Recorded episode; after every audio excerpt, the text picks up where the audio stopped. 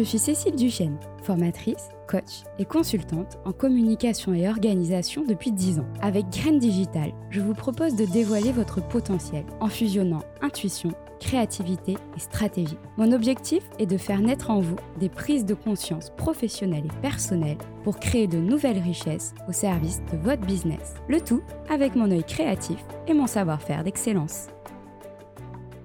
J'ai pris l'habitude de commencer mes épisodes en vous racontant la situation, le fait ou l'anecdote qui a déclenché l'envie de vous parler d'une thématique. Aujourd'hui, je ne dérogerai pas à la règle, mais c'est une sensation que je vais essayer de vous décrire. Cette sensation de suspension, de légèreté et de silence que me procure depuis des années l'apnée. Quand je suis au fond de l'eau, en apesanteur, que le temps semble comme suspendu, arrêté, c'est alors que mon cerveau reptilien se débranche pour laisser place aux sensations, aux intuitions, puis à la divagation imaginaire. Et c'est dans cette faille spatio-temporelle que je voudrais vous amener pour ce nouvel épisode, pour questionner l'adage grec que tous mes coachs, mes entraîneurs ou mentors m'ont toujours dit, connais-toi toi-même. Au départ, c'est une très ancienne maxime de sagesse grecque antique inscrite à l'entrée du temple de Delphes. Gnotis Sauton. Excusez-moi pour le latin, c'était pas formidable. Qui signifiait Sache que tu es mortel et non divin. Mais ce seront les écrits de Platon et les mots de Socrate qui vont lui donner une toute autre signification. Connais-toi toi-même. Alors, comme souvent, il faut remonter aux origines de cette maxime. Ce momentum était donc religieux et invitait le lecteur à connaître sa condition, sa place dans le monde et donc à déterminer ce à quoi le destin le portait sans chercher à dépasser ses limites. C'est à la lecture d'aujourd'hui que l'on pourrait en déduire que cette maxime désigne la place qui est la nôtre en tant qu'homme dans l'univers, et peut-être aussi jusqu'à la place de l'homme dans la société, et c'est là peut-être même inclure la connaissance même de sa nature particulière être de telle ou telle individualité.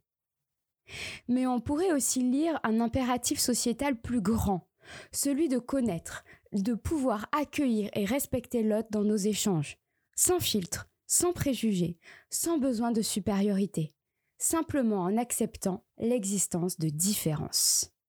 Alors je vais plonger avec vous à la recherche de ce moi intérieur, de ce positionnement, de cette définition de soi.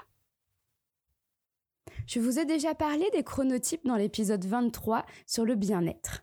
Cette première discipline fut la porte d'entrée vers la compréhension de mon fonctionnement personnel afin de répondre à une problématique professionnelle de productivité. Mais aujourd'hui, je voudrais aller un cran plus loin et vous parler d'une discipline de développement personnel qui existe depuis plus de 30 ans et qui commence simplement à être vulgarisée aux États-Unis depuis 5 ans je vous parle du Human Design. Ce système de connaissance de soi est fondé en 1987. La méthode réunit des sagesses anciennes. L'astrologie, le I Chang, les chakras, la science moderne, la génétique et même la physique quantique. Le Human Design nous révélera donc notre plan de conception émotionnelle, psychologique et énergétique, ce qui nous permet de prendre conscience de notre fonctionnement, de nos besoins, de nos attentes pour nous développer et de vérifier leur alignement avec notre fonctionnement actuel. Point de dogme. Comme dans toute méthodologie, il faut prendre ce qui nous parle et nous laisser traverser par ce qui nous interroge, afin de voir si ce sont des axes de développement futurs. Et vous savez ce qui m'a le plus bluffé? La finesse et l'exactitude de l'analyse par-delà même le système d'adaptation professionnelle que j'ai pu mettre en place. Finalement, il n'y aurait pas que la sensibilité qui serait une force cachée. Je vais donc vous révéler cinq traits professionnels que le Human Design m'a apportés. Le premier, je suis projecteur comme seulement 11% de la population et je trouve donc mon épanouissement dans le conseil, la formation et la guidance. Bonne nouvelle, j'ai l'air au bon endroit. Deuxièmement, j'ai une énergie fluctuante par grands cycles il faut donc que je la cultive et que je la gère avec acceptation et discernement. Et ici, c'est bien l'histoire de plus de dix ans de travail qui vient d'avoir un éclaircissement. Troisièmement, j'ai une intuition très forte et développée qu'il ne me reste plus qu'à entendre et écouter. Mhm. Et si je me faisais confiance? Quatrièmement, j'ai un profil d'investigatrice et de networker, c'est-à-dire que je suis capable d'aller au fond des choses, mais également de lier, de parler, de discuter, de créer du lien avec beaucoup de monde. Encore une fois, je pense que mon métier en est la plus belle preuve. Et enfin, cinquièmement, le design et la création sont ma nourriture spirituelle. Et oui, si vous me connaissez, vous savez que la déco, vous savez que la mode, vous savez également que j'ai grand plaisir à construire plein de jeux dans mes formations. Donc encore une fois, c'est un trait de ma personnalité qui a été très bien vu. Et maintenant, me direz-vous, maintenant que je vous ai cité cinq axes que le, Human Design m'a apporté, qu'est-ce que je pourrais vous partager d'autre? Eh bien, plusieurs enseignements. Ma vie passée en agence de com était donc totalement à l'opposé de tout ce que je viens de vous raconter. Dans un travail de production intense, niant ma gestion de l'énergie. Dans un travail où mon sens créatif était bridé, car non artistique. Et dans une méthode de pression où mon intuition ne pouvait se faire entendre.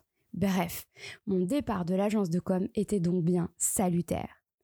Et ma profession actuelle alors? Formatrice, coach et conférencière répondent bien à ma fibre d'enseignement et de guidance. Et le conseil alors? Eh bien cette fois-ci, ça répond à celle de la vision et de l'investigation. Comme quoi, d'écouter sa petite voix intérieure vous met sur le chemin du mieux-être professionnel. Je ne pourrais que vous conseiller de plonger à l'intérieur de vous pour vous connaître d'abord, puis pour vous aider à trouver votre place dans ce monde en ayant un travail épanouissant et donc enrichissant. Vous n'êtes pas obligé de rencontrer le monde du silence ou celui d'une piscine. Pour cela, je vous rassure, ce fut juste mon chemin à moi. Lorsque vous couperez ce podcast, n'oubliez pas de vous demander ce qui est juste pour vous. S'il y a le moindre doute, c'est qu'il n'y a pas de doute et que cela ne vous correspond pas si bien. Rendez-vous le mois prochain pour parler d'un sujet qui maintenant, vous le savez, me tient particulièrement à cœur, la créativité. À très vite!